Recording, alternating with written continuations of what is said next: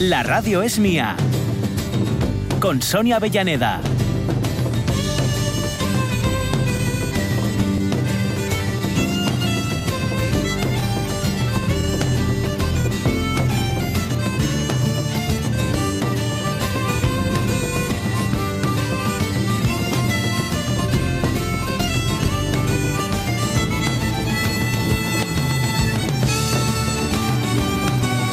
11 y 6, segunda hora y de nuevo en marcha. Hoy vamos a hacer un poco cambio de orden ¿eh? en nuestros eh, asuntos habituales. Sí, es cierto que tenemos en nuestra pregunta de Facebook esta celebración hoy del Día de la Mujer Campesina y queremos que nos habléis de vuestros referentes. Ya comentábamos antes que hay por ahí alguna foto ¿eh? de esas que dices tú, ole, el- Sabrosa. me quito el sombrero, sí señor. Pero antes de que nos metamos en este asunto, vamos a hacer una visita musical. Bueno, no la vamos a hacer, nos la van a hacer.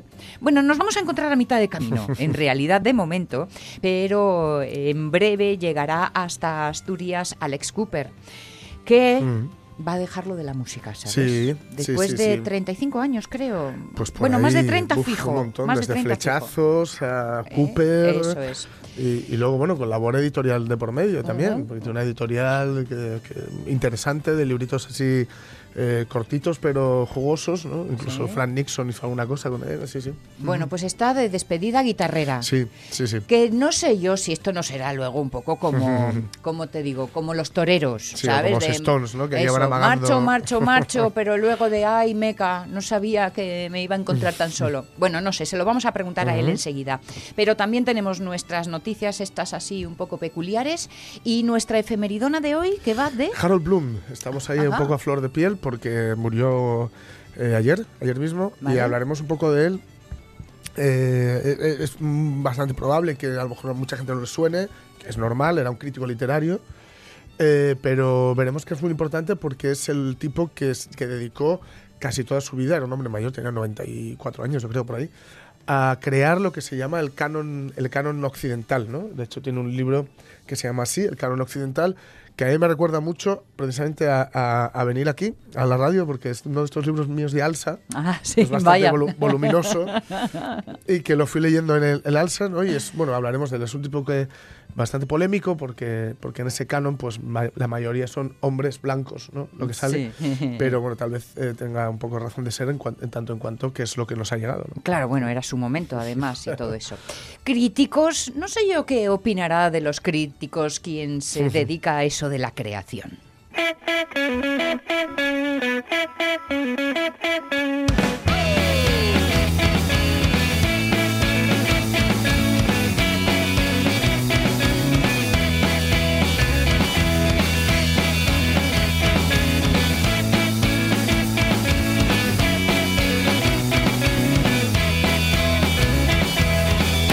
Gente en mi calle no es normal. Esto tiene que ser una señal. La sirena suena sin parar. A ver si alguien sabe qué es lo que funciona mal. Y me ha subido al piso 23. Sin duda, eh, fiel a un estilo de música que le eh, ha hecho, pues eso, un ganador de tantos fieles seguidores, a los que Alex Cooper está decidido a decirles, eh, quién sabe, quizá un hasta luego. Alex Cooper, ¿cómo estamos? Buenos días. ¿Qué tal? Muy buenos días. ¿Qué Buenos tal? ¿Qué tal? ¿Esto va a ser retirada torera o qué, Alex? ¿Por qué no me creéis nadie cuando digo las cosas desde, desde el corazón? claro que sí, sí. Yo creo que 35 años son suficientes. De todas formas, tienes mucha razón en lo que comentabas antes, porque cuando lo hablamos en casa me dicen, oye, te están saliendo un montón de conciertos, te tenías que retirar más veces. Sí, sí, sí. Sí, vale, vale. Todo podrá organizarse. Estaba intentando echar cuentas, sé que más de 30, porque los 30 años de carrera los celebraste con un disco. ¿Cuántos llevas en, en acción, Alex? Mm. Sí, aquellos 30 años en realidad tenía un poquito de trampa porque llevaba algo más de tiempo, Mm. Pero era la idea era celebrar los 30 años casi de viviendo en la era pop. Son Mm. 35 años en realidad. Yo ahora tengo 52 y con 17 ya estaba dando guerra en una banda de aquí de León que se llamaba Ópera Prima. Llegamos a tocar en Oviedo una vez, en un colegio mayor incluso, salimos en televisión. Luego vino toda la época de los flechazos, Mm. un par de añitos de descanso mínimo y luego toda la historia de Cooper. Mm. Así que cuando llegaste a casa y dijiste lo de me retiro, te dijeron como en el anuncio, ¿Really, Alex? ¿En serio, Alex? Sí, es verdad que hay mucha gente que no me puede identificar con otra cosa que con la, mi imagen con la guitarra colgada, pero en realidad, de hecho, a lo largo de mi vida me he dedicado a muchas cosas. He tenido, incluso fui durante ocho años, eh, trabajé como funcionario en el Ayuntamiento de León, era el técnico de la Concejalía de Fiestas, organizaba las cabalgatas de los Reyes Magos y los fuegos artificiales y, y- y muchas cosas que me gustaban mucho. Y bueno, yo tengo intereses muy, muy diversificados. Mm. Y después de valorar un poco lo que había sido mi carrera y hacia dónde podía dirigirme a partir de ahora, me di cuenta de que me quedaban muchas cosas por hacer que Mm. no había hecho todavía porque todos mis esfuerzos los había dedicado a Cooper y quería cambiar de, de tercio. Es que encontrar lo que pueda parecer dedicarse eh, por entero a, a- hacer música, a presentar música y a llevar la música a todos los escenarios donde, donde sea menester, sobre todo por aquello de sobrevivir, por aquello de vivir de ello, claro, re- requiere un esfuerzo eh, y una dedicación que, claro, acaban, acaban con, la, con las energías ¿no? de cualquiera. Un full time, ¿no? Sí, es sí. esto. Sí, de- desde luego, y en mi caso ha sido así. Yo viví una época que era prácticamente dorada, en la que teníamos managers, compañías que nos respaldaban con yo. Yo recuerdo irme a Galicia o irme a. Barcelona de promoción dos o tres días y me pagaban el viaje, los Claro. hoteles. Me pasaba el día largando en las radios con 18 años o con 20, que es lo que más te apetece hablar de ti mismo. y, y venga a hacer entrevistas y me lo Sí, pasaba sí, sí. bomba, menuda juventud que tuve. Bueno, todo eso ha pasado, ¿no? Ahora es otro momento para la música, también para mí, y, y los esfuerzos cada vez se, se multiplicaban. Mm. Yo, yo gestiono mi propia carrera, hasta ahora lo he hecho así. eh, últimamente hasta conduzco la furgoneta yo. Entonces, que me- bueno, pienso- pi- o sea, lo puedo hacer, a mí no se me caen los Sí, sí. anillos, me lo paso bomba, pero pero en realidad el, el esfuerzo, el, o sea, todos nos hemos tenido que acostumbrar a trabajar el doble para Sí. ganar la mitad, Sí. de alguna manera, ¿no? En, to- Ujú. en todos los aspectos. No, yo no me puedo quejar, la gente que está en el andamio le pasa lo mismo que a mí. Sí, sí. Eh, pero pero lo principal lo principal era que yo yo pienso que mis mejores canciones ya las he escrito Mm. y lo- mis mejores momentos ya los he tenido qué sentido tiene prolongar esto si puedo hacer otras cosas que aporten más Pues te digo una cosa, es un ejercicio de honestidad que no Muy abunda. grande, ¿eh? sí, señor. Sí, O señor. sea, Y hay porque que- se me está viniendo a la cabeza unos cuantos y unas cuantas que igual tenían que haber seguido ese mismo camino ya hace tiempo. Quiero decir que- Hay que hacerle caso al estómago que, Claro. que su- suele saber de nosotros Mm. más que nuestra cabeza, ¿eh? Pues es, seguramente es verdad. Yo también pienso en eso. Yo veo compañeros de generación que llevan 30 años tocando la misma canción Mm. Claro. y pienso que eso no tiene sentido. Lo que pasa es que no quiero ser juez de ello. Mm. También hay gente también hay gente que lo ha dejado hace mucho tiempo y que ahora con esta segunda juventud que te proporciona las redes sociales y todo esto o la tercera. Tengo un amigo que cuando se separó de su, segunda mujer Sí. se me agarró al hombro y me dijo, Alex, se acabó mi segunda juventud, vamos a por la tercera. También me parece buena opción. o sea, yo creo Sí, que sí. eso- pues, pero en mi caso, mi tercera juventud va a estar en otro sitio, no va a estar en, Claro. encima del escenario. Y creo que lo voy a echar de menos. Pues sí, seguramente Mm. lo echaré de menos. Pero estaré satisfecho de haber hecho una carrera redonda de Mm. 35 años y de que las canciones per- me, me sobrevivan a mí Mm. también, que es lo principal. ¿Y cuál va a ser la, la ocupación que tienes o cuál es la ocupación que tienes en mente? Porque yo te comentaba antes el tema editorial, Sí. eh, Sí. pero bueno, no sé si será por ahí un poco por donde pretendas seguir. Seguramente, no sé, o bueno, no lo sé, si va a estar ligado o no a, a la música popular o la cultura popular o cómo. Sí, eh, Confiésate, pues mira, Alex. sí, os va- vamos a daros aquí una, una exclusiva. Ahora mismo, ahora mismo me pilláis en Astorga. Estoy Ujú. en, en Astorga, salgo de, un- de una reunión con el grupo de acción local. Estamos Ujú. planteando un proyecto desde hace tiempo, además de seguir con todo mi asunto de la editorial que me apasiona, sacar Sí. libros, que, que estoy muy ilusionado con las cosas nuevas que van a salir. Ujú. En- estamos en- dando los últimos pasos para constituir una fundación, la Fundación Club 45, como el título de uno de mis libros, que se va a dedicar a diferentes cosas, entre ellas también a preservar mi obra y, a que se mantenga el interés por los flechazos, por Sí. Cooper, por Ediciones Chelsea, por todo esto, pero sobre todo a trabajar por la cultura pop, Mm. a intentar elevar la cultura pop a categoría de, a materia de estudio, a Claro. categoría de, de in- de interés social y, académico. Y dentro de mm, las muchas cosas que vamos a hacer, pues estamos ultimando, esta semana tenemos la rueda de prensa de presentación de lo que será nuestra sede física, nuestra sede Mm. oficial, en un pueblecito de, de la provincia de León y desde donde vamos a trabajar y vamos a hacer un montón de actividades. O sea que básicamente que Mm. me creo mi fundación Sí. para seguir en el mundo de la gestión cultural y para, y para trabajar en muchos campos que me apasionan y donde yo creo que puedo aportar. Pues sí. ¿Cómo pues me sí, pues presta sí. que la sede os la llevéis a un pueblecito, eh?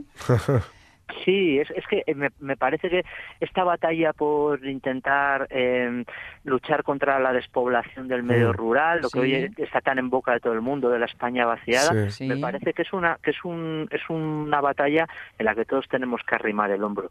Uf. Y yo soy un apasionado de la provincia de León, sin ser sin ser leones de nacimiento, porque Ah. yo llegué a la ciudad de León con 14 años.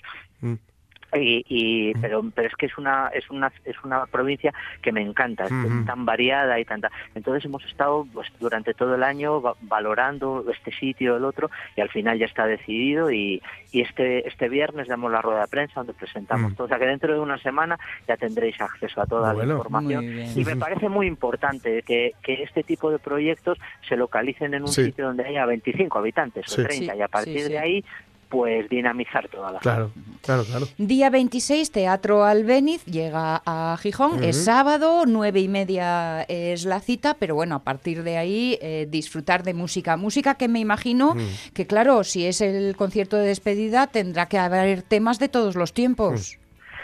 Sí, en realidad hemos intentado hacer un repertorio que, que no pusiera el acento en, en la nostalgia, porque nosotros Claro. estamos presentando nuestro último disco y es lo que nos apetece tocar con la formación con la que tenemos ahora. Pero sí que es verdad que las canciones clásicas, míticas del repertorio Cooper estarán y hacemos unos cuantos guiños a los flechazos también, porque hay muchos seguidores que me quieren decir adiós y que, Claro. que lo que son son seguidores de, de los flechazos. Y eso es una losa con la que tengo que vivir y, y lo entiendo perfectamente, que tampoco la gente se espere un concierto 100% nostálgico donde Sí. van a sonar todas las canciones que Sí. él bailó cuando tenía 20 años, porque sus 20 años han pasado igual que los míos. Acéptalo. Vale, vale, que lo sí. hay que ir a bailar las de los 20. Acéptalo, Yo sigo teniendo pelo, pero tú todavía. a ti ya te queda poco y lo que tienes que hacer es mirar hacia adelante. Entonces, eh, vamos a tra- hacer ese ejercicio. todos. Vale, vamos Claro. a bailar las que cuando teníamos 20, 30, 40, Sí, sí, 50, sí, sí. ¿eh? Y a seguir sumando, que eso es la- la- lo No importante. vamos a hacer como el papá de Uy, Uy. Meca, nos hemos quedado con el papá de Mafalda, Sí, pero no con lo que hacía. Al- algo pasaba ahí en la comunicación. Tiempo, temperatura, agitación. Este es el título del último disco. También habrá canciones de eso, de nostalgia, pero no todo porque la vida sigue y sigue con planes. Alex Cooper, al que hemos perdido la conexión, pero no, No, nos oímos. aquí. Ah, Ah, ahora, sí, ahora. sí. Ah, Es que aquí. te habíamos perdido por ahí en, en- en algún rincón. Eh, que todo salga bonito y nada, hasta el día 26. ¿Qué más podemos decir, Alex? Nos vemos allí en el Albeniz. Muchas gracias. Venga, estupendo. Gracias a ti, a ti. Un abrazo.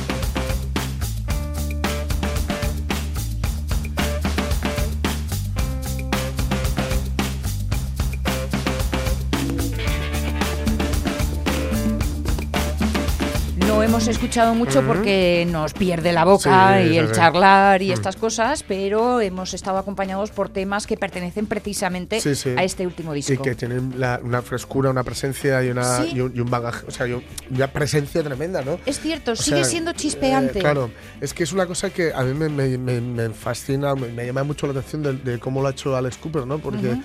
yo creo que ha dosificado también eh, su carrera, que cada vez que ha sacado un disco es exactamente cuando tenía que sacarlo. Es decir, Ajá. lo ha sacado cuando tenía cosas que decir y, y- y cuando tenía las cosas que decir como, la, como las quería decir. ¿no? Mm, Hay artistas que a lo mejor optan por, pues eso, por, por, digamos, dejarse llevar un poco por el momento, etcétera.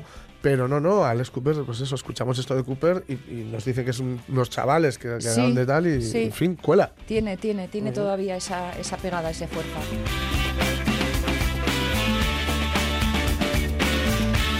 15 de octubre es el Día de la Mujer Campesina y por eso hoy hemos querido centrar nuestra mirada Sí. a, a- a esa figura tan importante que, eh, está, que existe en el campo, que es la figura de la mujer. Día Internacional.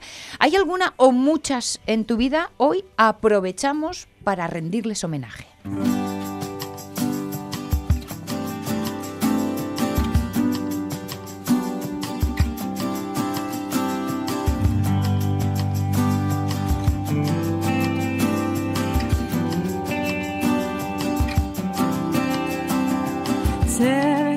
Soy, ser como voy, la, y la, la, la. Cuántos espejos me han dado un consejo cruel.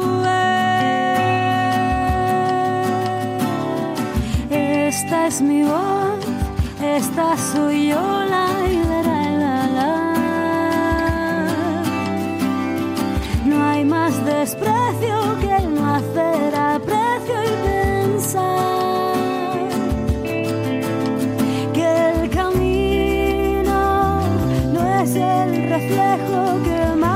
Qué bonito lo hace esta chica, ¿eh? Sí. Qué bonito lo Mm. hace Marisa Valle Rosso, Sí, sí. acompañándonos. Dice Belo García, yo todavía tuve familia en parroquias rurales, así que claro que conocí mujeres traballadores que terminaron baldaes por lo general, pero mujeres y paisanos rurales tan prácticamente esclavos, sobre todo si tienen ganado, no tienen apenas reconocimiento. Mm. Pues, eh, Pues sí. cierto es. Cierto. 24 horas sobre Sí, sí, sí. 365 días. Ahí, no puedes decir marcho de puente. y- No, no os- posible. os dejo. El ganado no deja de comer cada día, sí. Alfredo García Vázquez dice, casi todas de mi familia. Foto en Rosales, ad- adjunta una foto, en Omaña, hace tan solo 12 años.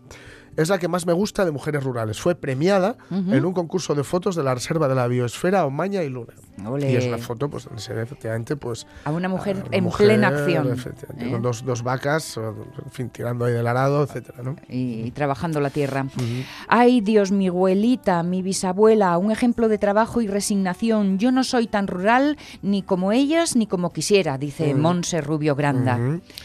Cristina Tuero Ordóñez dice, yo directamente no tengo mujeres familiares rurales, eh, pero sí que tengo amigas y conocidas. Toda mi admiración y respeto porque hacen un trabajo tremendo y además también en cuidados o cuidando tanto a su familia como del entorno. Bravas. Bravas, sí, señor. María Sun Muñiz. Hubo mujeres rurales en mi familia materna eh, porque era y es ayerana. Y aunque hubo otras fuentes de ingresos, me consta que mi abuela y bisabuela trabajaron el campo y tuvieron ganado. Hoy es el Día de las Teresas. Así que Ah. felicidades a todas, eh, nos sumamos a las felicidades de María Asun y en especial a la tata del rumbero, Ah, mi madre. Pues mira. Mira, también nos sumamos. ¿eh? Sí, Marce Gijón dice, mi familia lo fue mi abuela paterna. Todo reconocimiento a estas valientes será poco. Cierto es que hoy en día ha mejorado mucho el trabajo en el campo, hay maquinaria que lo hace más fácil, pero aún así, aún así, hay que ser valiente para decidirte por esta labor. Sin duda. Mucho. Servando Álvarez, pues sí, mi abuela y mis tías en un pueblín de Somiedo. Para Águeda González, mi abuela y sus hermanas, mi bisabuela, eran de un pueblo de Lena, trabajaron muy duro, eran mujeres valientes y bravas. Todo mi reconocimiento a ellas y a su trabajo en el campo, con los animales, en casa y cuidando a la prole, porque todo lo llevaban ellas. Que ahí está la cosa, ¿eh? Es que es un doble combo, es doble tirabuzón. Exacto, sí, sí, lo es, Eh, María Llorente dice muchas, y muchas de ellas me acompañan en el colectivo feminista de mujeres rurales del oriente de Asturias. Así que mandadle saludos. Por supuesto lo mandamos, sois bravas compañeras, lo dice ella, Sí, lo hacemos nosotros. Saludos y admiración y ánimo, porque la pelea es dura. Mm. Aitana Castaño, trabajadoras incansables, es eh, su, su reconocimiento también. Como os decía, Rubén Cardín Sánchez, dedicado a mis dos vaqueiras preferidas, y nos manda una foto de las dos en acción, Sí. preparando picadillo. Están ¿eh? ahí am- amasando también. Que el- vamos, el amasar del queso de antes. Sí, sí, apetece meterse en la foto. Sí, Sí. Y dice, ¿puedo probar? Angelina Sotelo, mi abuela materna, recuerdo los días en el campo interminable donde se te pierde la vista. Santiago del Estero, en Argentina. Mm. Tenía vacas, caballos, ovejas, cerdos, patos, gallinas, cabras, perros y gatos, claro. No había electricidad, como digo, campo, campo. Ah, y un par de burros, con los que había que ir a buscar agua al río que quedaba a medio kilómetro o más, quizás. De pequeña no sabes calcular distancias. Después volver y llevar a las cabras y ovejas a pastar. Carneaba una vez al año y preparaba la carne y derivados en unas gavetas bajo tierra para que se conserve. Lo hacía todo, manteca, queso, pan. Mm. Esquilaba las ovejas, lavaba la lana en el río, secaba, peinaba, teñía y tejía en telar mantas que vendía en una tienda, lejos, claro. Ah, y si te dolía algo, siempre tenía la solución perfecta. Qué lástima que ninguno de sus hijos siguieron sus pasos. Una vida dura, muy dura. Mi homenaje va para mi abuela. Crió ocho hijos propios y uno más. Mujer sabia. Gracias por dejarme compartir este recuerdo. Gracias a ti, Angelina, Pues cómo no, por hacerlo con pues sí. nosotros. Qué bonito. María Soto dice, grandes trabajadoras y luchadoras las mujeres rurales. Todo mi respeto y admiración para ellas. Y ojalá esto cambie, reciban toda la ayuda necesaria en todos los aspectos para que por lo menos les resulte más leve tan arduo trabajo. Yo pongo ellos un monumento a toes, trabajo físico, abondo, economía familiar. Esta tierra nuestra sin les mujeres no sería nada. Eh, son las palabras de Roberto Cañal. Ramón Redondo dice, mi bisabuela eh, María, mis bisabuelas Ludivina y Ángeles, mis tías Rosa Mari y Mari, Carmen y mi madre Pili fueron todas mujeres rurales y muy trabajadoras. Mi madre, después de casarse y criar a tres hijos, puso una tienda de ultramarinos para poder darnos estudios. Dejó de ser rural, pero fue una trabajadora incansable toda su vida. Ahora, ya jubilada, se lo puede tomar de una manera un poco más relajada. Si bastidía y todos como homenaje. Hay que ver que esto de mujer rural es un concepto que mm, Mm. no es que esté cambiando, es que se está ampliando, Sí. ¿eh? porque mm, pelear porque un pueblo esté lleno de vida y de servicios es, Es una forma no, también. Ya no se trata solamente no de trabajar solo en el campo. de- efectivamente, trabajar en el campo. ¿no? Es, una, es un concepto cada vez más amplio. Sí. ¿no? A mí me gusta resumirlo diciendo que no todo en el campo es campo. Sí, ¿eh? Para que me entendáis Claro, ese, ese claro, juego. claro. José Luis Vigil Escalera, muchas. Para eso trabajamos en el paraíso. Mm, Que lo sea y que, se- y que sepamos mantenerlo. Recuerdos y efemérides cinematográficas que las rescataremos, Sí, Ramón. Pérez Sotos también dice que, pues la verdad es que estoy rodeada de ellas y de ellos. Vivo en un pueblo cerca de Infiesto y aquí en toda la zona, el que más y el que menos, todos tienen terreno e incluso animales que cuidar. Así que, mm. José Ramón Blanco Forcelledo, mi madre, mi abuela, mi tía Lucinda, en mi casa todos eran labradores, y, puesto que vivíamos en una casería. Ahora, en ocasiones, echo de menos cuando se sacaban les patates o cuando se enrestraba el maíz en las follaza. Recuerdín, paelles y patoes, como decís vosotros, cualquier tiempo pasado fue anterior. sí, de verdad. Sí, sí, sí, cierto, cierto, cierto. Y finalmente, bueno, Ramón Rondo Suárez que dice lo que no entiendo es que nadie cuente, cuente, nadie hable explicando de lo de Cataluña, toda la gasolina que se ha echado y se echa desde Madrid, dice. Y por último, al menos en, en- en mi versión de, de la página, sí. eh, Natalia Castañón que dice buenos días, pues yo ya no tengo nadie que viva la vida rural. nos dice, ¿no? Pero bueno, Bueno, de una forma u otra, aunque sea por poderes, Claro. eh, todos eh, po- podemos tener Sí, una claro. cercanía Claro, con quién. Y para Miguel Aramburu, Donia, mi abuela, a la que acompañaba a las pequeñas huertas diseminadas en el entorno de Panes, llevando los palos para, la- para les faves. ya de mozu se las eh, cavaba y cuchaba siguiendo sus precisas indicaciones. Ondu, bien dando la vuelta a la tierra y que quedara bien suelta para que se oxigenase. Nada más noble que vivir de cultivar la tierra que a la par nos cultiva el espíritu. Recuperar su contacto es lo que nos mejoraría en todos los aspectos y sobre todo nos haría más humildes y humanos de humus. Hoy que pretenden repoblar la España interior, los campesinos deberían de estar apoyados por políticas agrarias razonables e inteligentes, sobre todo las que impiden importaciones que los arruinan, pues hoy es garantía de ruina y no futuro. Viva el campo. Seguro que hay alguna más, pero si queréis las eh, continuaremos rescatando Sí. y en todo caso compartiendo a través de nuestro Facebook. que atrapa el tormento que empieza y no tiene final, que Y a Marisa Valle Rosso le pediremos de nuevo compañía más adelante porque hoy queremos hacer nuestro particular, sumarnos a este homenaje con vuestros recuerdos, el nuestro particular conociendo cuál es la realidad de la mujer rural asturiana. Pero ahora, 11 y 30, una de noticias.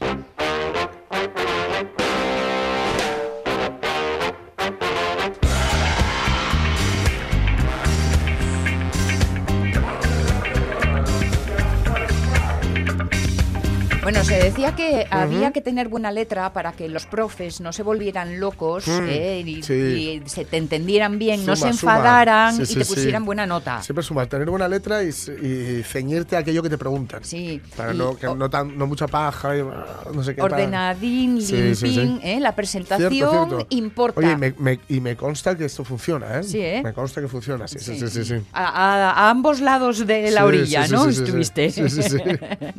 bueno, pero una forma de atajar por los praos es hacer que no se te vea. Efectivamente. Una estudiante de historia ninja presenta un curso, perdón, perdón, presenta un trabajo escrito con tinta invisible y saca un sobresaliente. Sabes desaparecer. Nosotros te enseñaremos a ser completamente invisible. ¿Invisible? Ahí voy. Para un ninja, la invisibilidad es cuestión de paciencia y agilidad. Es una escuela complicada esta, ¿eh? Sí. También os lo digo. ¿eh? Eh, ahí Amy Haga, estudiante de la historia de, de historia, perdón, de la Universidad de Mie, de Japón, pues sorprendió a su profesor de historia ninja con un trabajo académico escrito con tinta invisible, realizado con la técnica aburidashi que utilizaban los antiguos ninja. Hombre, es que más ad hoc no podía No, no, no, la resultar, ¿eh? se le ocurrió, ¿eh? Dedicó, estuvo varias horas empapando y secando semillas de soja para elaborar la tinta invisible que utilizó para escribir ese, ese trabajo, ¿no? El profesor recibió lo que parecía una hoja en blanco y solo pudo leer el escrito tras calentar el papel con una estufa de gas. Me encanta. ¿no? Qué Entonces, maja. Sí, sí. Él, impresionado por la creatividad de su alumna, pues el maestro le puso la máxima calificación. Dice, había vis- visto muchos textos escritos en código, pero nunca uno en aburidashi, dijo el docente, ¿no? Porque hay que tener una paciencia, imagínate. Pues O sea, sí, sobre todo para hacer la tinta, esto, para claro, componer la tinta, Claro, ¿no? claro, claro. La estudiante universitaria había empezado a interesarse por los ninjas, que eran, claro, los ninjas a nosotros nos suena como eh, algo de ficción, pero no, no, no. no. Existir, Existían, existieron. existían, claro, claro. Eran agentes secretos y asesinos en Japón medieval. Tienen cierta relación un poco con los assassins, ¿no? La secta de los Sí, assassins, de los sí. asesinos, que también un poco utilizaban, era gente bueno, muy entrenada para el tema de, bueno, pues eh, no, no- asesinar sin ruido, ¿no? Sí. Asesinar sin ser vistos y, y entrar y salir de una estancia y, y allí no había pasado nada, parecía, y sí había pasado, ¿no? Bueno, pues a ella le llamaba la atención desde cría por la serie de dibujos animados eh, Nintana Ramtaro, dijo la estudiante en declaraciones a la BBC, se inscribió en la Universidad de Mie, en la ciudad de Tsu, y la estudiante de primer año tomó una clase de historia ninja y su profesor les- le pidió que escribiera un ensayo sobre su visita al Museo Ninja de Igaryu, que es una de las más conocidas escuelas ninjas de Japón. Bueno, ella, por cierto, para hacer eh, la tinta invisible, pues tuvo que remojar, triturar y exprimir un puñado de semillas de soja durante la noche y al día siguiente, tras pensar bien lo que iba a escribir, porque claro, tú no puedes poner tampoco... a- Ahí no hay rectificación tachar. posible, ¿no? Claro, escribió las letras sobre un washi, que es un papel tradicional japonés, Vale. con ayuda de un pincel muy fino, y una vez que las palabras se secaron, se fueron poco a poco volviendo invisibles. Claro, para asegurarse de que su profesor no tiraba el ensayo a la papelera, porque me dices, lo típico que dejas el examen en blanco y dices, ala, venga, fuera. ¿no? Sí. Pues le, le dejó una nota en tinta bien visible que decía, calienta el papel. Vale. Que te veo venir. Calienta el papel, anda. Y el profesor llamada, pues dijo que bueno, ahí los- lo, lo hizo y tal. Y reconoció que la puntuación tan alta Sí. fue más por la técnica que por, que por el contenido. Dijo que Bueno. el ensayo, bueno, el contenido era normalín, Bueno, pero la bueno. técnica, que, bueno, era tan buena, que estaba tan bien hecho, era tan original y demostraba además tanta paciencia, tanta creatividad. Sí, dedicación, desde luego, no se le puede fin, negar. Que, hay mu- que muchas veces es esto lo que hay que valorar Sí, en un alumno o en sí. una alumna, ¿no? Que más que otras cosas, por encima de otras cosas, sobre todo ahora que la información ya la tenemos a mano, ¿no? Claro, claro. Dice que bueno, pues él fue el mismo el que sacó una foto del trabajo de su alumna y lo divulgó en los, en los medios locales, ¿no? En fin, que la chavala eh, sabe que a veces el modo, es decir, las- el cómo hagas las cosas, Sí. vale tanto como el por qué hagas las cosas o incluso el, el resultado de las cosas. Es, hay que tener mucho cuidado en cómo las haces. Si vamos a jugar. Voy a necesitar un café. Ah, la táctica del poli bueno y el poli malo. No exactamente.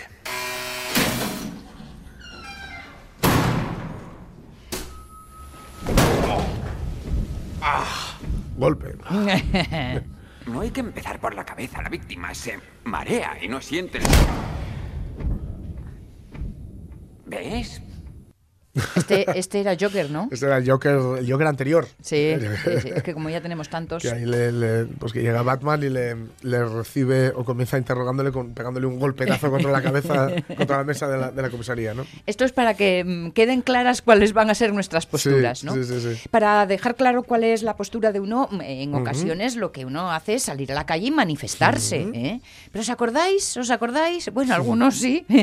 ¿De cuándo las manifestaciones eran masivas y las adhesiones inquebrantables? Desde la Plaza de Colón, donde esta manifestación, en la que figuran gentes de todas las clases y condiciones sociales, se pone en marcha, y todo el itinerario hasta la Plaza de Cibeles y la calle de Alcalá, la inmensa riada humana, donde arden los vítores y las canciones patrióticas, avanza en oleada incontenible para decir al mundo cómo España permanece en pie junto al jefe del Estado, que supo llevar a feliz término la cruzada liberadora contra el comunismo y mantener en todo instante la paz, la dignidad y la soberanía de la patria. ¿No recordaba a Brockman, el de las Ah, Ken noticias? Brockman, Sí, sí. sí, las La noticias de- democracia de no Homer. funciona. Además, sí, va por el, por el, por el mismo lado. Ay, cómo eran antes Mm. las manifestaciones. ¿eh? Desde luego que nada parecido a esta, una Mm. convocada contra FIFA que al FIFA 2000, eh, FIFA 20, Mm. que acaba con más periodistas que asistentes. Pues sí, era una- una- el- está sal- no sé si ha salido ya o va a salir ahora el FIFA 20, el Sí. juego de la- para, bueno, para diferentes plataformas. Y durante la semana varios medios de comunicación habían anunciado una manifestación contra este videojuego, la FIFA 20. Sí. Así como contra su productora, 20 por 2020, claro. Sí, sí. Así como contra su productora eSports. La protesta giraría en torno a diferentes funcionalidades del juego que no terminaban de convencer a muchos usuarios, como por ejemplo los micropagos para Mm. mejorar los equipos. Sí. Claro. Aquí estamos con el viejo tema. Esto es, ¿no? Mm. La duda es si este formato disgusta a muchos o solo a uno. La manifestación convocada solo a la manifestación, perdón, convocada solo acudió una persona. Ole. Las imágenes son desoladoras porque desde lejos no se distingue si es una protesta o es un chaval esperando delante del edificio. ¿no? O sea, Tú eres el manifestante, yo Claro. no, verás, es que... ya digo, había tenido eco en muchos medios y muchos programas de humor y el organizador no se había tomado muy, muy bien las risas generadas por la manifestación, aunque lo cierto es que la difusión se había logrado, ¿no? Ujú. Solo le quedaba organizar la hora y el lugar o fijar la hora y el lugar, se eligió la sede de EA Sports en Madrid, pero la realidad es muy tozuda. Parece ser que tan solo acudió una persona a la, manifestación y ni siquiera era el convocante. ¿Eh? Desde la cuenta organizadora se tomaron con humor lo que había pasado, incluso celebra- celebraron, perdón, citaron las célebres palabras de Rita Barberá cuando perdió las elecciones de 2015. ¡Qué hostia! que dijo ella, ¿no? El FIFA cuenta con oposición, pero no tan ferviente como para ir a una manifestación. Ya lo dijo Arturín. Mira a ver con quién te juntas. Lo que pasa es que no hay que salir a la calle. Y cuando se sale a la calle, coño, sal con gente guapa. Porque las manifestaciones, yo en mi vida he visto gente más fea, me cago en la leche. Dije, pero, pero ¿cómo es posible? Dije, pero ¿cómo es posible? A estos no los veo por la calle. Deben de tenerlos en campos de concentración. Porque no lo puedo entender y que dice que salga la manada y ahí van. No, hombre, no hay. Ay, ay, Arturín, Arturín. 11 y 39 minutos. Nos habías prometido hablarnos de Harold Bloom, Sí, sí, sí. que fue el que marcó cómo era el canon literario occidental. Sí, sí, básicamente marcó el, el canon literario occidental. Tiene varios libros, pero hay uno que se llama directamente El canon occidental. Vale. ¿No? Que digamos que, que es el que marca o, o el que quiso fijar, ¿no? Lo que era, ¿no? Digamos, primero, bueno, Harold Bloom, él era un crítico literario, daba clase en Yale, era tan apasionado de, de la enseñanza, que ya digo, te puede gustar más o menos su, su canon, como todos los canon, como cánones, perdón, es discutible, evidentemente, ¿no? Vale. Pero era un apasionado y defendía con vehemencia su postura y era un lector ap- apabullante. ¿no? Sí. Es- él era un, un gran admirador del doctor Samuel Johnson, que, era Ujú. el- que es el gran crítico literario del siglo XIX que a su vez era muy buen escritor, ¿no? Eh, y para que nos hagamos una idea, cuando estaba ya muy enfermo, ya digo que murió, era de 94 años, tenía, eh, cuando estaba ya muy cansado, muy enfermo, etcétera, conseguía que Yale, porque no quería dejar a los alumnos colgados, lle- llevar a los alumnos a su casa. Caray. O sea, que era un tipo que no, no paró ni, ni siquiera cuando estaba ya eh, verdaderamente muy cansado, ¿no? Eh, y él, cuidado, porque se le- muchas veces se le acusa de ser, pues ese, de los WASP, los blancos anglosajones, eh, en fin, protestantes, etcétera. No, él, él se crió en el Bronx, es el hijo de un empleado de un comercio de tejidos, es de, la- es de- viene de una familia, familia judía ortodoxa y fue el menor de cinco hijos y él se creó, se crió, perdón, en una biblioteca porque era el acceso que tenía y la forma de entretenerse más barata, la, la biblioteca de la calle 42, donde estuvo estudiando y allí estu- el Instituto de Ciencias y la Universidad, en fin, él, él, digamos, fue aprovechándose de, de esa voracidad que él tenía para ir ascendiendo y, y demostrando que tenía una valía como crítico literario, mm, en fin, impresionante, ¿no? La cosa es, ¿qué es eso del canon literario occidental?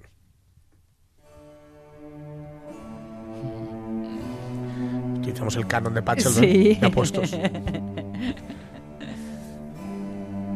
Bueno, yo recomiendo mm, quien quiera leer algo de esto, ¿no? Leer precisamente el canon, ¿no? El canon occidental. Vale. Eh, en él estudia 26 escritores, mm, con cierta nostalgia. Dice, esto son palabras de él en su prólogo, ¿no? Él dice que tal. Y que estos, para eso son los, autores los autores canónicos, es decir, las autoridades en nuestra cultura. De alguna forma, eh, los elementos ejemplarizantes. Efectivamente, ¿no? Vale. Y habla de nuestra cultura, y cuando habla de nuestra cultura, habla de nuestra cultura. Ya digo que una de las críticas que se le hacía es que se decía que era como demasiado elitista, que, que se miraba demasiado el ombligo, que consideraba la cultura como algo exclusivo del occidente, eh, de nuestro occidente, ¿no? Del occidente capitalista, de la cultura que es, eh, mm, bueno, de la cultura eh, clásica, es decir, grecolatina, Sí. que aderezada por el judaísmo y el cristianismo. Pero, Pero, es que una cosa es, digo yo, ¿no? Una cosa es la cultura en general y otra Sí. cosa es la cultura en Claro, concreto, que es la que él analiza. Él se refería al canon occidental. Claro, Decía, claro. no, yo no puedo ponerme a hablar de la literatura africana, Porque no decía, la por ejemplo, ¿no? o de la literatura latinoamericana. Claro. No, no, yo hablo del canon occidental. Lo que ocurre es que el canon occidental, digamos, ha eh, alcanzado, ha, mm, bueno, ha, de algún modo, pues por, por cuestiones políticas y Ujú. económicas y sociales, se extiende por todo el mundo, ¿no? Eh, él dice que estos son los, los autores que para él, eh, digamos, em, han, de, han de ser estudiados y han de ser leídos para entender esta cultura, la cultura occidental, ya digo, grecolatina y judeocristiana, ¿no? Ujú. Bueno, él di- diferente, hace, diferente, hace diferencias, o mejor dicho, lo divide en diferentes etapas, la etapa teocrática, la etapa aristocrática, la etapa democrática, y va hablando, pues ahí está, en fin, eh, Montaigne, Chaucer, eh, Joyce, James Joyce, eh, Milton, el doctor Johnson, Goethe, Ibsen, Beckett, Tolstoy, Shakespeare. Él decía que no sabe hasta qué punto, digamos, él no- decía algo así como que no sabía hasta qué punto Dios había creado a Shakespeare, pero desde luego sí sabía que Shakespeare nos había creado a nosotros. ¿no? Que, sobre todo, claro, él como eh, perteneciente a la cultura anglosajona, pues eh, desde luego, claro, hay, hay autores que le llegaban más. Un apasionado de Cervantes también, ¿eh? Él, él defendía la, la obra de, de Cervantes como, en fin, como algo absolutamente imprescindible. Dante, por supuesto, Proust, y luego también, bueno, decía que, que había muchos que faltaban, es cierto, ¿no? Que donde estaban Petrarca, Rabelais, Ariosta, Spencer, eh, Henry James, Dostoyevsky, Víctor Hugo, Balzac, Melville, Giacomo Leopardi, Henry James, D.H. Lawrence y muchos otros, ¿no? Dice que, claro, que lo que había intentado era coger lo que el, el canon de cada nación estuviera más o menos representado por algunas de sus figuras cruciales, ¿no? Como. Chaucer, como Shakespeare, como Milton y Wordsworth, como Montaigne y Molière por Francia, Sí. como Dante por Italia, Cervantes por España, Tolstoy por Rusia, Goethe por Alemania. Y cuidado, porque mete a Borges y a Neruda por Hispanoamérica. Ajá. ¿Por qué? Porque él dice que tanto Borges como Neruda beben de la cultura, del canon occidental, ¿no? que es de donde sacan todo. ¿no? Eh, Whitman y Dickinson por Estados Unidos. Y también dice que habla, intenta meter poetas, pero también dramaturgos, ¿no? Por eso están Ibsen y Beckett también, ¿no? Por eso también hay novelistas como Jane, Jane Austen, como Dickens, como George Eliot, como, en fin, Proust, que ya hemos citado, etcétera, ¿no? Eh, claro, luego también dice que, que hay algunas cosas que él no, él no puede meter dentro de la eh, del canon occidental cuando habla de literatura, porque no son, mm, son escritura, pero no son literatura. Por ejemplo, dice que por eso eh, pues hay algunos ensayos como los de Freud, eh, etcétera, que tampoco le- los, los puede meter ahí, ¿no? Dice que los Freud se dedica más bien a analizar ciertos elementos de la cultura occidental, pero no puede no puedes decir que él está creando algo. No Claro, un que está- ensayo no está Claro, dentro del ámbito de no la está, literatura. no está dentro, ¿no? Eh, él es, es tremendo las, los análisis que hace en el libro. Le dedica, el, el libro es muy voluminoso. Ujú. Hay edición de bolsillo, que es la que yo manejaba los viajes en alza, porque si no, aquello era imposible. Y además es perfecta para leerla como hay que leerla, como hay que leer estos libros y tantos otros, que es a, a trozos, efectivamente, y con, y con fluorescentes o marcas, y subrayando y, y mirando luego. Es un libro que anima a leer, el canon occidental, anima a leer mucho y anima a leer cosas que mm, no leemos con cierta asiduidad.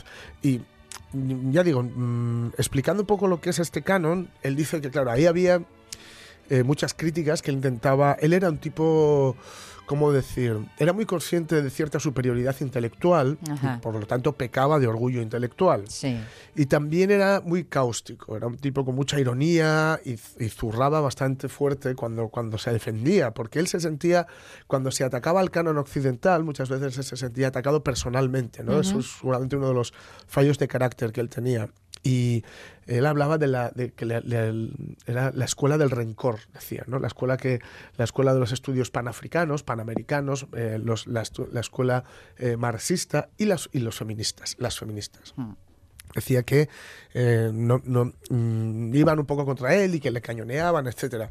Claro, lo que, lo que él explicaba es que el, el canon, eh, digamos, él no lo estaba creando, estaba fijando algo Sí. que venía dado. Sí. Que habría habido, o que seguramente había escritoras, como muchas están recuperando ahora, escritoras que merecerían, eh, o que mejor, bueno, mucho más reconocimiento del que tenían, por supuesto, pero que él decía que era, eh, digamos, absurdo eh, negar lo evidente, que es que no habían tenido la influencia que sí han tenido eh, hasta ahora, al menos, escritores pues como los citados hasta ahora, ¿no? como Shakespeare, como Cervantes, como, en fin. Probablemente si en algún momento se restablece un nuevo Claro. canon, la perspectiva es diferente y entonces también los Entonces, él- resultados. Él, no decía que no hubiera que investigar por ahí ni nada por el estilo, ¿no? Lo que decía es que lo, lo evidente es que este era el canon. Pero, y a mí hay una cosa que me gusta mucho, mucho, mucho de lo que dijo, porque mm, luego hay otros, eh, José Luis Pardo y otros filósofos eh, de- actuales, lo- lo- cuando hablan, por ejemplo, de este supuesto fin de los libros, de los libros me refiero a los libros en papel, Sí. etcétera, y de una nueva cultura digital y de una nueva forma de afrontar la, la cultura, yo creo que él, él dice algo que, que sostiene también Harold Bloom, y que es, él dice que los autores, los autores y las autoras actuales no quieren compararse en muchas ocasiones con eh, autores que están en el canon. Es decir, dice él que eh, mucha gente no quiere, no quiere decir, eh, competir, digamos, con, con grandes autores, con grandes genios de la literatura Sí. porque temen que no puedan llegar nunca a ese nivel y por lo tanto prefieren obviarlos y decir que ya están superados y que no hay que leerlos, ¿no? Vale, vale, vale. No estaba entendiendo dónde querías llegar. Claro, sin embargo, dice, eh, muy probablemente, muy probablemente eh, los, mm, esos autores no hubieran llegado a- al nivel de excelencia que consiguieron si no hubieran intentado precisamente esa gran frase de alzarse sobre los hombros de los gigantes, ¿no? Que es lo que realmente eh, conviene hacer. Y también cuando hablamos del paso de la cultura, eh, digamos, como hasta ahora, de la cultura de los libros como hasta ahora, a una cultura digital, es porque hay mucha gente que no ha leído a estos autores, no tiene pensado hacerlo y quiere empezar desde cero y saltarse toda esta parte. Algo que no se puede hacer si queremos realmente entender de dónde venimos, al menos culturalmente. Bueno, ¿no? y porque lo que acabas es creando figuras con pies de barro. Claro, claro, claro, por supuesto. De modo que yo recomiendo, de verdad, porque él escribe muy bien, además, Harold Bloom. Hay partes que son un poco farragosas, pues nada, se, se leen dos veces o se dejan para el día siguiente. Vale. No vale. pasa nada. Eh, pero bueno, yo recomiendo leer a, leer a Harold Bloom, leer el canon occidental y otros tantos libros que tiene por ahí. Y bueno, no, no debemos olvidar esto sí, eso sí, que un canon no es más que un corpus al que recurrir, pero nunca el único. Bien. ¿no? No al menos hasta que ese canon sea lo suficientemente permeable como para permitir, permitir la entrada con todas las de la ley ¿no? de quienes merezcan estar en ese canon, de quienes merezcan formar parte de ese canon más allá de su sexo, de su raza o de, o de su credo. Aquí lo único que no vale, ¿Sí? vale inspirarse, pero lo único que no vale es copiar. Me dicen estos amigos que ha escrito usted Luz de Agosto, la novela de Fulner, de William Fulner. ¿Y no podía usted haber plagiado a otro? Es que no sabe que en este pueblo es verdadera devoción lo que hay por Fulner. Exacto. Ahí está, ahí está. Bueno, pues nos vamos a quedar con esta referencia y con esa formulación que describe un momento, un tiempo, incluso si me apuras, un lugar, pero que como tú nos has dicho bien, no es inamovible. No, no, no, no. Nueve minutos para el mediodía y sí, hoy rescatando a esas mujeres rurales, dice Lockhart. Por mi parte materna, mi abuelina, mis tías abuelas, mis. Tías, todas fueron, algunas sigue siendo a su edad, mujeres rurales y las jefas del cotarro. Curraban la de Dios, atendían el ganado, la huerta, la casa, mandaban lo que no está escrito y Mm. los paisanos ver, oír y callar y Hola. obedecer lo que les decían los paisanes. Personalmente pienso que esto de los días ye una tontería supina. Solo nos acordamos de esta gente un día al año.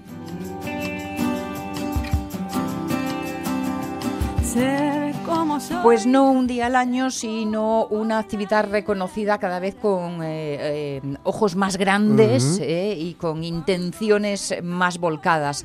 Porque mm, en todo caso, y aunque puedan resultar escaso ese tiempo por ser solo un día en el calendario, hay que reconocerlos como una oportunidad para hacer visibles Claro. pues algunas realidades, ¿no? Que en otros momentos pueden pasar desapercibidas. Hoy, martes 15 de octubre, Día Mundial de la Mujer Rural.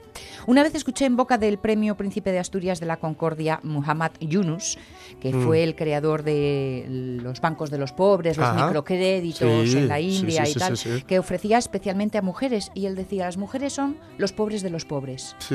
O esa frase me impresionó Sí, sí. y me pareció Cantaba, además un gran resumen. John Lennon, eh, Woman is the nigger of the world. ¿no? Las Eso mujeres es. son los negros la- la- o las negras del mundo. ¿no? Eso es. Bueno, pues por ahí, o, o quedándome un poco con, con Mm. esa idea, en estos tiempos que corren y en los que no se hace más que hablar de la España vaciada.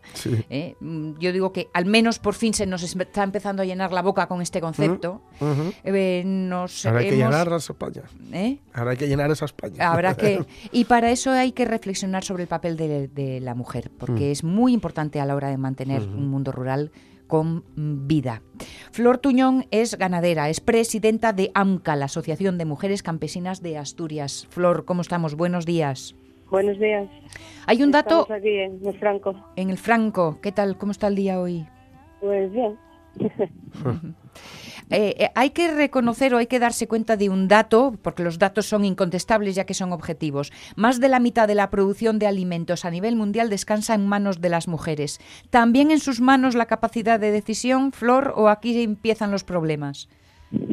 Eh, bueno, eh, vamos poquito a poco. Es que tampoco llevamos muchos años sin, sin hacernos visibles Sí. y Mm. ahora estamos poquito a poco, pues escalando posiciones. Tampoco vamos a ir a hacerlo lento, pero bien.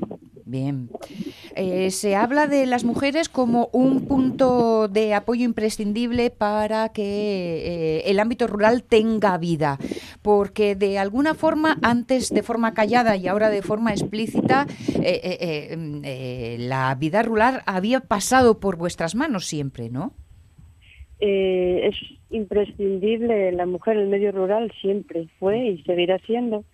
Lo que pasa que aunque hacían una gran labor no estaba reconocido su trabajo. Mm. El hombre no necesita el día rural porque estaba reconocido su trabajo. El día rural es para reconocernos el trabajo que siempre hicieron y seguimos haciendo.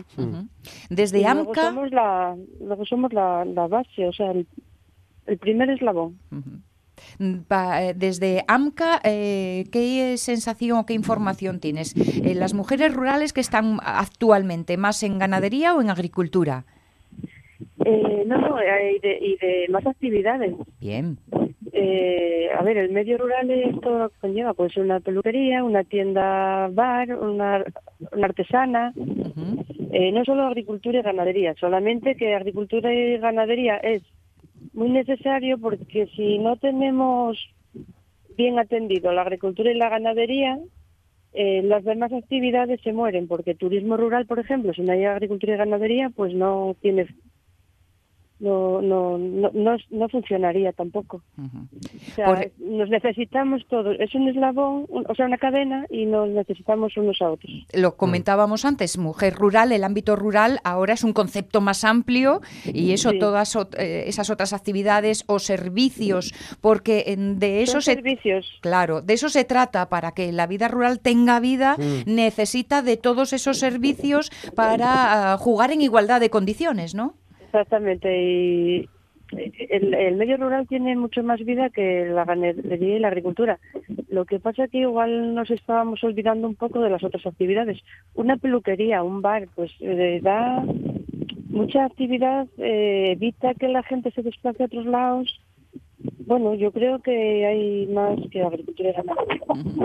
No en vano, hace muy poco leía en la prensa como en AMCA estabais en, en, eh, creo que era en Villaviciosa, presentando eh, Redmur, una red de apoyo para esos otros yacimientos de empleo en el ámbito rural. Sí, sí. Sí, bueno, hacemos lo que, lo que podemos, pero era lo que te comentaba antes. Esto es un trabajo un poco lento que yo tengo esperanza de que se vea el fruto dentro de no mucho tiempo, pero que paso a paso hay que ir. ¿Cuál Porque es- yo creo que nos olvidamos un poco, no, mm, no valorábamos el trabajo que se hacía en el medio rural y ahora nos está costando un poco de trabajo eh, pues salir adelante. ¿Cuál es la principal reivindicación que podríamos hacer, ya que hoy es eh, un día especial, eh, es el momento de hablar, de hablar alto para ser escuchados? ¿Cuál es la principal reivindicación? Bueno, pues yo la mayor reivindicación es tener respeto al medio rural, porque estamos haciendo una gran labor. Eh, la primera es eh, que damos alimento a la sociedad y de muy buena calidad. Eh, luego el medio rural tiene que estar vivo. Entonces las que estamos y los que estamos en el medio rural, pues eh, hacemos esa labor un poco silenciosa, pero hacemos esa- labor. La conexión digital parece que es eh, uno de los, eh, una de las grandes reivindicaciones.